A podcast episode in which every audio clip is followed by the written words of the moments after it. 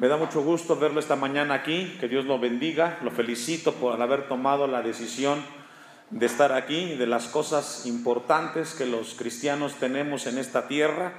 Esta es la mejor, acercarnos delante de nuestro Dios y Creador y que ese Dios nos hable. Este tema de esta predicación es alerta, peligros espirituales. Es la última predicación de los domingos de este año 2017, alerta, peligros espirituales. En estos tiempos tan difíciles los cristianos debemos de procurar por encima de todas las circunstancias una paz interior y también una paz con nuestro, con nuestro Creador. El mundo en el cual vivimos nosotros el día de hoy no promueve eso, sino que más bien nos motiva y promueve el consumismo y las cosas materiales por encima de las cosas espirituales. Jesucristo en Juan capítulo 14, versículo 27 dice, la paz os dejo, mi paz os doy, yo no os la doy como el mundo la da, no se turbe vuestro corazón ni tenga miedo. El reto más grande que tenemos nosotros en la actualidad es de que en estos tiempos difíciles, particularmente en esta época del año en la cual eh, en las mentes de los seres humanos pasa tantas emociones, por un lado la nostalgia, la convivencia, la familia, los regalos, pero de manera contraria eh, el hombre vive hoy más que nunca y eh, una profunda soledad muchas veces en este tiempo del año.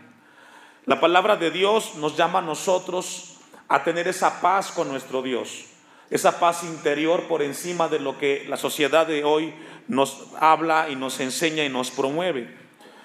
El pasaje que hemos leído en esta mañana como base para esta predicación es un pasaje del profeta Oseas, después de que Israel experimenta ese cautiverio en Babilonia, eh, eh, el cual fue resultado de una idolatría y de una, y de una eh, rebeldía constantemente con Dios. Dios hace un, lleva a, la reflexión a Efraín y a Judá de algunas cosas que estaban viviendo ellos. Cantares capítulo 2, versículo 15, dejo un apartado ahí en Oseas. Vamos a tener un poco de introducción. Cantares capítulo 2, versículo 15. Los pecados espirituales, iglesia del Señor, son imperceptibles muchas veces, o la gran mayoría de veces, los pecados espirituales son imperceptibles. Y no es hasta que comenzamos a ver los síntomas, los resultados del descuido, cuando comenzamos a darnos cuenta de que realmente hemos descuidado mucho en nuestras vidas. Es un buen momento para hacer un balance de lo que Dios ha venido haciendo con nosotros a lo largo de este año 2017. Y lo que Dios quiere es que reflexionemos. Cantares 2.15 dice, cazadnos las zorras, las zorras pequeñas, que echan a perder las viñas, porque vuestras viñas están, ¿qué dice? Aquellos pecados insignificantes que los cristianos cometen comienzan a carcomer nuestra vida espiritual, llevándonos a un estado lejos de Dios.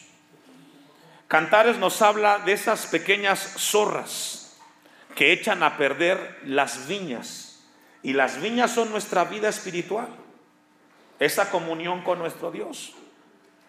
Lo que Dios quiere es que tengamos cuidado y que revisemos nuestras vidas esta mañana.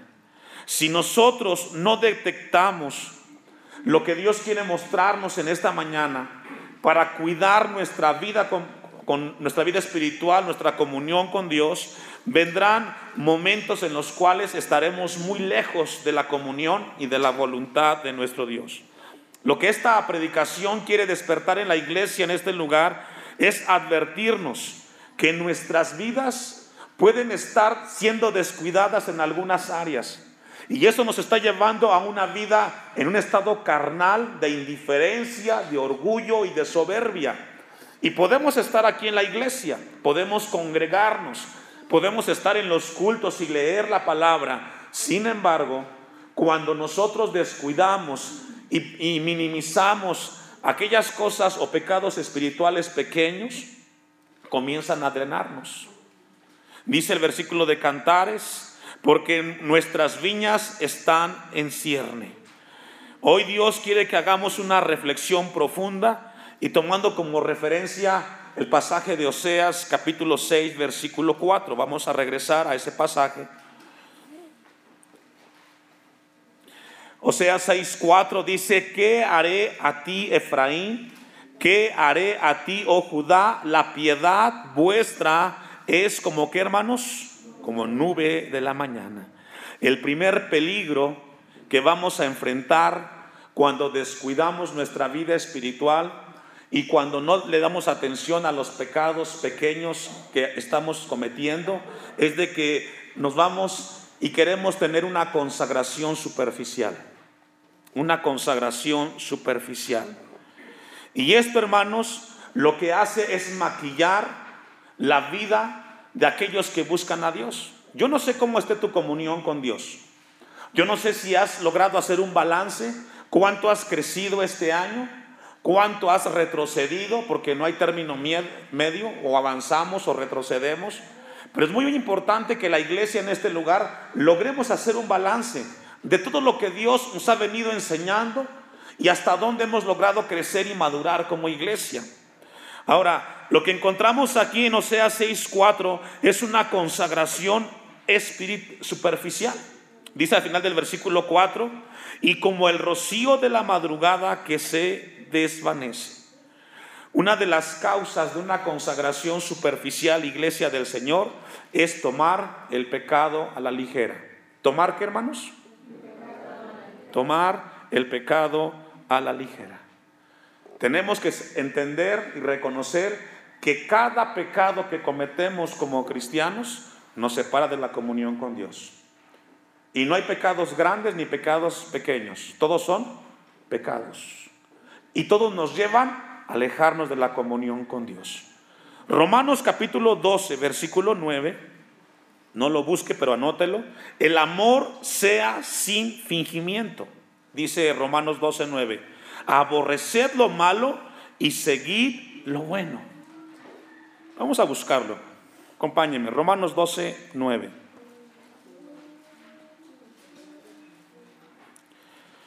Dios nos dice en Romanos capítulo 12, versículo 9, que no es suficiente con que te quieras portar bien. Porque a veces deseamos hacer las cosas y portarnos bien, sino entender que las cosas que hacemos tenemos que hacerlas por amor, porque Dios nos amó primero. Fíjese lo que dice Romanos 12:9. El amor sea sin qué, hermanos? Sin fingimiento. No pretendas dar lo que no tienes. Y muchas veces así somos, fingimos mostramos nuestro rostro, nuestra cara, como que nada está pasando, pero sabes que algo estás descuidando. Y dice el texto, aborreced lo malo y seguid lo bueno. Debemos entonces, hermanos, despreciar y rechazar todo aquello que no le agrada a Dios y que es pecado. Todo eso tenemos que rechazarlo. No puedes decir que hay mentiras blancas y mentiras negras. Todas son mentiras. No podemos poner una cosa sobre la otra. Todo aquello que hacemos que va en contra de lo que Dios nos enseña nos va a alejar de Dios tarde que temprano. Muchos cristianos comenzaron con cosas pequeñas y algunos han terminado hasta fuera de la iglesia. Ya no asisten. Porque aquello que fue pequeño fue creciendo como una avalancha y se fue haciendo grande. Por ejemplo, las amistades comenzamos a acercarnos con, con gente que no es cristiana y al final terminamos haciendo lo que ellos hacen. Las conversaciones. Estamos rodeados de gente que no es cristiana y comienzan los malos chistes, las groserías, las palabras y ¿qué cree? Al final terminamos hablando igual que ellos en la casa. Pensamos de que no nos hace daño eso.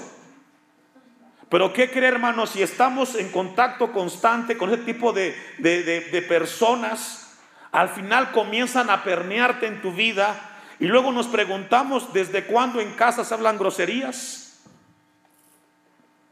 ¿Por qué? Porque esas pequeñas zorras, pecados, comenzaron a comer tu comunión con Dios. Y ahora se te es muy común hacerlo. La palabra de Dios quiere que tengamos mucho cuidado. Muchos cristianos no comprenden esto. Lo minimizan y dicen no es para tanto. Porque comenzamos a permearnos de esas conductas que tienen aquellos que no son cristianos y terminamos trayéndolo a nuestra casa. Antes decíamos una grosería en la casa y había una alerta. Y yo no sé cómo estés en casa, pero Dios quiere que no tomes a la ligera los pecados o aquello que estás viviendo delante de Dios. Segunda de Pedro capítulo 1 versículo 10. Cuando nosotros los cristianos seguimos coqueteando con el pecado, y ya le mencioné algunos ejemplos, la convivencia, las amistades, el contacto quizás cuando te invitan un cigarro, una cerveza, qué sé yo, son aquellas cosas que comienzan a drenar tu vida espiritual.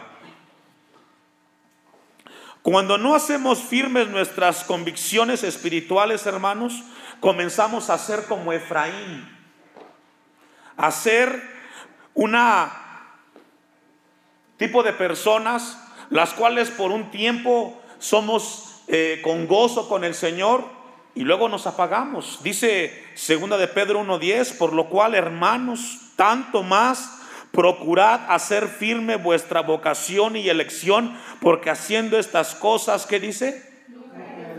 Lo que Dios quiere es que esta mañana es despertar en la iglesia, en los jóvenes, en los adultos, a tener firmes convicciones en nuestra vida espiritual. Que seamos hombres y mujeres con convicciones. Si esta convivencia, esta amistad no me está beneficiando en mi vida, en mi familia, me voy a separar de ella. Voy a poner tierra de por medio. Porque si no, hermano, mañana terminarás igual que ellos. ¿Cuántas familias no tienen problemas por ello? Porque las amistades están afectando la vida. O sea, 6.4. Vamos a regresar. ¿Qué haría a ti, Efraín? ¿Y qué haré, y qué haré a ti, oh Judá? La piedad vuestra. La palabra piedad que encontramos ahí tiene que ver con una vida de devoción y de honor a Dios. Y la piedad tiene que ver con entender que Dios nos ve en todo lugar. Efraín y Judá habían perdido ese temor.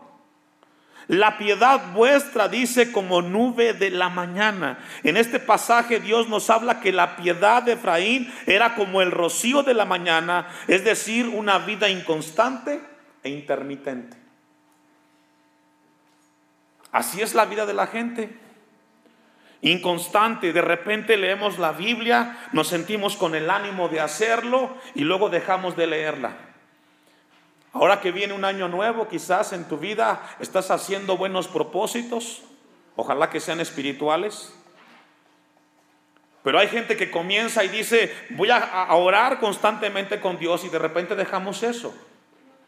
Y es lo que le pasó a Efraín y a Judá. Inconstancia.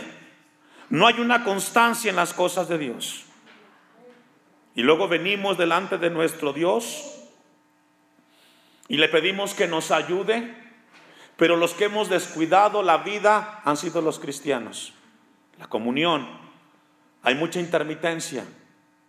Yo no sé cómo seas tú en tu vida con Dios, cada cuando oras, cada cuando lees la Biblia, cada cuando te congregas.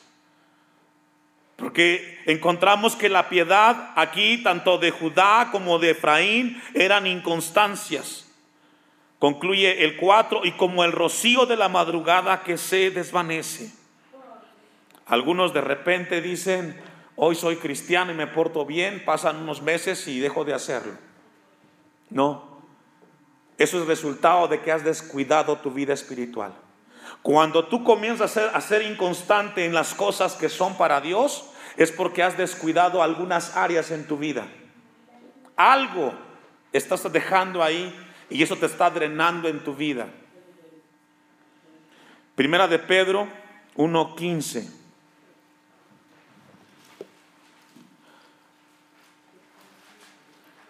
El tema de la consagración es un tema vital en la iglesia contemporánea. Muchos cristianos tienen problemas hoy con consagrar su vida a Dios. Aquí la iglesia donde estamos, cumplimos este año ocho años que llegamos aquí. Y cuando hablo de consagración, hablo de ubicar las cosas de Dios en el lugar que deben de colocarse y las cosas de la tierra en el lugar que deben de tener. Y, como, y, tenemos que madurar como iglesia, dice primera de Pedro 1.15, sino a que como aquel que os llamó es santo, sé también vosotros. Pregunta, ¿quién es vosotros? Usted. En ese tiempo eran los cristianos de ese momento sed santos en toda, que dice, vuestra manera. ¿Sabe que este pasaje nos lleva a nosotros a que tengamos cuidado con nuestra vida? ¿Sabe que 40 años anduvo divagando Israel en el desierto? Cuando Israel sale de Egipto hacia la tierra prometida, él tuvo que tardar 40 años dando vueltas en círculos. ¿Sabe cuánto tiempo le hubiera tocado a Israel llegar si toma línea recta hacia, hacia la tierra prometida cuando sale de Egipto? 11 días. 11 días. 11 días, en 11 días hubiera llegado Israel a la tierra prometida. Y así hay mucha gente el día de hoy. Tienes 30, 40 años como cristiano, 20 años como cristiano, ¿y qué crees? Sigues dando vuelta en círculos. No maduras, no creces, sigues siendo inconstante. Pasan los años y sigues siendo el mismo carnal.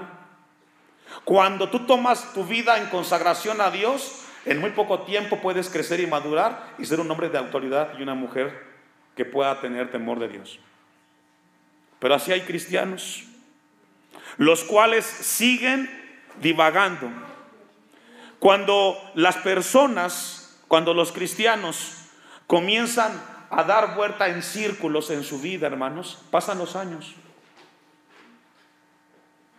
Y eso no es más que resultado porque has tenido algunas cosas que espiritualmente no has atendido, hermano. Hebreos capítulo 5, versículo 11. Nunca caminamos en línea recta, siempre damos círculos, caminamos en círculos. Físicamente consideramos que somos libres cuando realmente somos esclavos espiritualmente.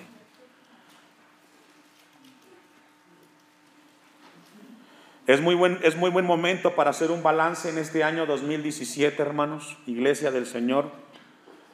Y si tu vida es ese ejemplo que solamente estás dando vueltas y vueltas y no maduras y no creces, es tiempo de crecer en el Señor. Hebreos 5:11 acerca de esto tenemos mucho que decir y difícil de explicar por cuanto os habéis hecho, ¿qué dice hermanos? Tardos para oír. Y cuando una persona es tarda para, ir, para oír, ¿sabe qué hermano? Endurece su corazón y comienza a endurecerse espiritualmente. ¿Y qué significa eso, pastor? Significa que cuando Dios te habla en tu corazón simplemente dices, después lo hago. Y comienza el corazón a endurecerse, a endurecerse. Y Dios te habla y tú dices, sí, pero después lo voy a corregir. Una persona tarda para oír comienza a endurecer su corazón. Dios le está ministrando, Él sabe que es con Él el asunto, pero Él decide en su corazón no hacerlo, pero la consecuencia es entonces que andarás como Israel en el desierto. 40 años, 50 años, viniste a la iglesia, pero nunca maduraste, nunca creciste y seguiste siendo el mismo cristiano irreverente con tu Creador. Y así hay muchos en las iglesias conociendo la voluntad de Dios, prefieren no hacerla. Pero todo es consecuencia de las pequeñas zorras que comenzaron a drenar la viña. Versículo 12. Porque debiendo ser ya maestros, después de tanto tiempo, tenéis necesidad de que os vuelva a enseñar cuáles son los primeros rudimentos de las palabras de, Dios, de la palabra de Dios. Todos en este lugar ya sabemos qué significa la vida cristiana. Ya lo sabemos. A nadie se le ha hecho oculto cómo debe de vivir el cristiano. En ocho años ya sabes a qué vienes a la iglesia. En ocho años ya sabemos qué significa la vida cristiana. No es un título, es un carácter. No solamente es por tiempos, es toda una comunión con nuestro Creador. Pero hay personas que pasan los años y no logran madurar en el Señor. Mi oración como pastor es que la iglesia en este lugar crezca y madure. Y para eso, hermanos, todos tenemos que caminar en el Señor y consagrar nuestras vidas. Concluye el 12, y habéis llegado a ser tales que tenéis necesidad de leche y no de alimento sólido. Hay gente que tiene tantos años en el Señor y preguntan, oiga pastor, ¿y es malo fumar? ¿Y es malo estas amistades? Tú ya sabes la respuesta. 13. Y todo aquel que participa de la leche es que es inexperto en la palabra de justicia porque es que cuando vengan a tu puerta y toquen los testigos de Jehová, ¿qué vas a contestarles? ¿Qué vas a decirles? ¿Vas a llamar al pastor? Tú tienes que tener una respuesta. Pero si no maduras, ¿qué vas a hacer? Que alguien venga con una enseñanza equivocada y comience a convencerte a tu familia, a tu esposa, a tus hijos. ¿Quién va a tener la respuesta a esas inquietudes si no lees la Biblia? Dios quiere que despertemos esta mañana, iglesia del Señor. Tenemos que madurar, tenemos que crecer en el Señor, porque llegarán momentos de prueba y no podremos tomar la palabra que nos ayudará. ¿Se recuerda cuando Jesús fue tentado en el desierto en Mateo 4? Él siempre declaró la palabra, escrito está. La pregunta que vas a hacer. Versículo 14 de Hebreos 5. Pero el alimento sólido es para los que han alcanzado madurez, para los que por el uso tienen los sentidos que hermanos ejercitados en el discernimiento del bien y del mal. Si un cristiano no se consagra, hermanos, nunca llegará a la madurez, a la madurez, perdón, en Dios. Pasarán los años y no crecerás.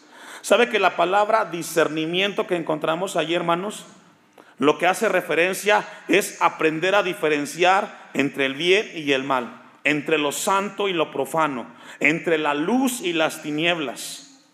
Y eso solamente, hermanos, lo tenemos cuando nos consagramos a Dios. Cuando nos consagramos a Dios. Imagínese usted, le llega a su hijo adolescente, mamá, ¿sabes qué? Hay un chico, hay una chica que me gusta, pero no es cristiana. Cosa decirle. Cosa contestarle. Llega tu hija y te dice, mamá, papá, ¿qué crees? Soy activa sexualmente. ¿Qué vas a decirle? Si no tenemos contacto con la palabra de Dios, solamente le, vamos a dar consejos humanos, vacíos, sin profundidad. Vamos a regresar a Oseas, capítulo 7, versículo 8. Vamos a ver un segundo peligro espiritual en este pasaje. Oseas capítulo 7, versículo 8. Efraín se ha mezclado con quienes? Con los demás pueblos. Efraín fue una torta que dice, y lo que nos está hablando este pasaje es una santificación a medias. A medias. medio hago las cosas, medio busco de Dios, medio me consagro de con Dios. Muchos cristianos, y perdón por la expresión, están como este texto, son tortas, tortas no volteadas. Por un lado tenemos conocimiento de Dios, pero no practicamos lo que de Dios sabemos. Es bueno saber que lo que Dios nos enseña hay que ponerlo en práctica, ahí en el trabajo, con los hijos, con la familia. Lo que esta mañana Dios nos está enseñando no es para que te enojes, sino para que reflexiones, medites y lo pongas en práctica en tu casa, en tu vida, en tu familia. Un tercer peligro, Oseas 4:17. No solamente que crecer en el conocimiento de Dios, sino también en la, en lo que, en la gracia que nuestro Dios nos ha dado. Oseas 4:17. Efraín es dado a, a ídolos. ¿Y qué dice? Déjalo. ¿Sabe que Efraín, una de las tribus, su característica es de que siempre tuvo una, una consagración a medias? Y en este pasaje vemos que Efraín nunca separó de su corazón las cosas que Dios le había pedido. Hay una separación incompleta. Un tercer peligro es una separación incompleta. La palabra santo en la Biblia, en el texto griego, significa separado para Dios. No solamente una separación física, sino espiritual. Tenemos que entender mucho, esto mucho en el Señor. Vamos a Colosenses capítulo 2, versículo 8. Colosenses capítulo 2, versículo 8. Tenemos que separarnos. Yo aquí encontré dos áreas. Número uno, de las tradiciones y de la cultura que este mundo promueve. Y cuando hablo de, este mundo, hablo de la manera de pensar, del aquí y del ahora. En este año 2017, como nunca, vemos una palabra que resalta constantemente en todos lados y se llama ofertas. Y toda la gente va detrás de las ofertas descuidando la comunión con su Creador. Dice Colosenses capítulo 2, versículo 8, mirad que nadie os engañe por medio de filosofías y huecas sutilezas, según las tradiciones de los hombres, conforme a los rudimentos del mundo, y no según Cristo. Podemos ver, podemos eh, escuchar, pero tener cuidado, hermanos, si eso nos aleja de Dios, hay que mantenerlo a distancia. Oseas capítulo 7, versículo 9. Vamos a Oseas, hermanos. Y vamos a ver el, cuarto peligro espiritual. Oseas 7, 9. Devoraron extraños su fuerza ¿Me ayuda a leer? Y él no lo supo. Y aún canas le han cubierto. ¿Y qué dice? El cuarto peligro espiritual es el más peligroso. Es un deterioro inconsciente. Inconsciente. ¿Usted ha visto el cáncer? Usted ve a las personas y dicen, pero es que nunca sentí nada. Oiga, pero ¿a poco nunca tuvo algún síntoma de que algo le pasaba dentro en su cuerpo. No, no, nada. Y de repente está el tumor. Las termitas, ¿las ha visto? Usted ve el sofá, el mueble de madera muy bonito como lo que está aquí. Y si adentro hay termitas, hermanos, de repente todo se cae. Y acabó con todo. Dice el pasaje, devoraron extraña su fuerza. ¿Y qué, hermanos? Y él no lo supo. Nunca se dio cuenta, nunca se enteró hasta que su vida estaba lejos de Dios. Nunca se dio cuenta, nunca supo, se hizo viejo, dice el versículo 4 al final, al final, y aún canas le han cubierto y él no lo supo. Llegó a los 70 años y nunca se dio cuenta que nunca creció en el Señor. Se hizo grande y nunca maduró. Si algo Dios ha encomendado al pastor en esta iglesia es que todos tenemos que participar.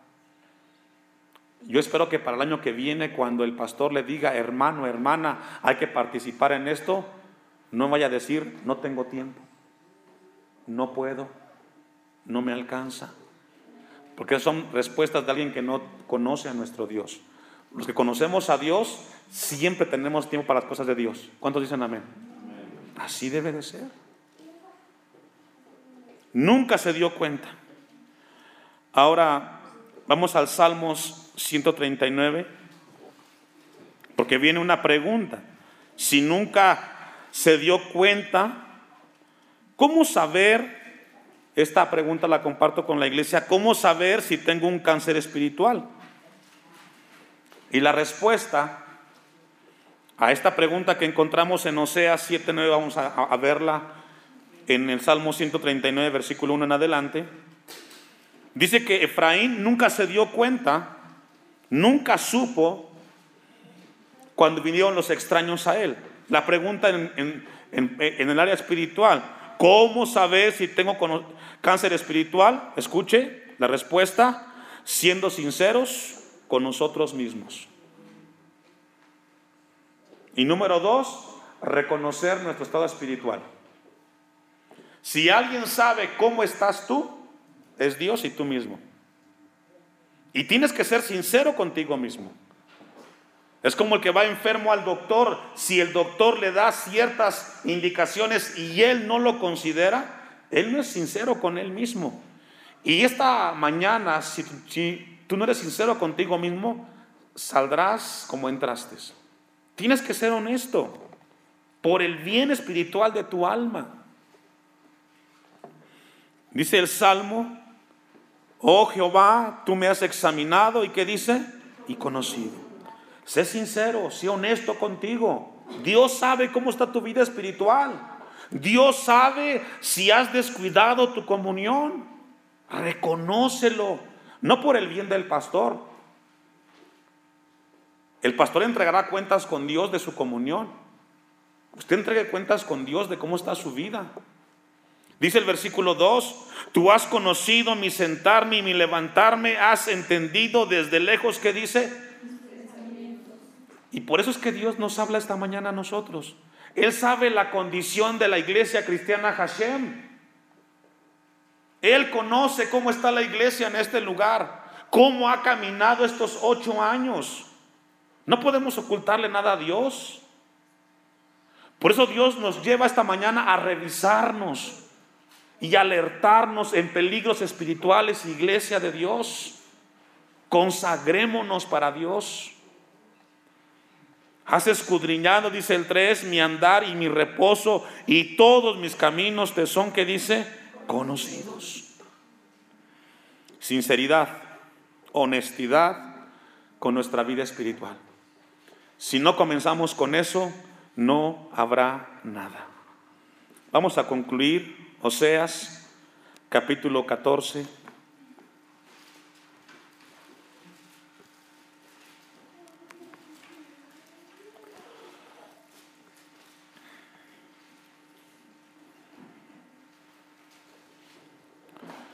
Vuelve, oh Israel, a Jehová tu Dios, porque, porque tu pecado, que dice, has caído.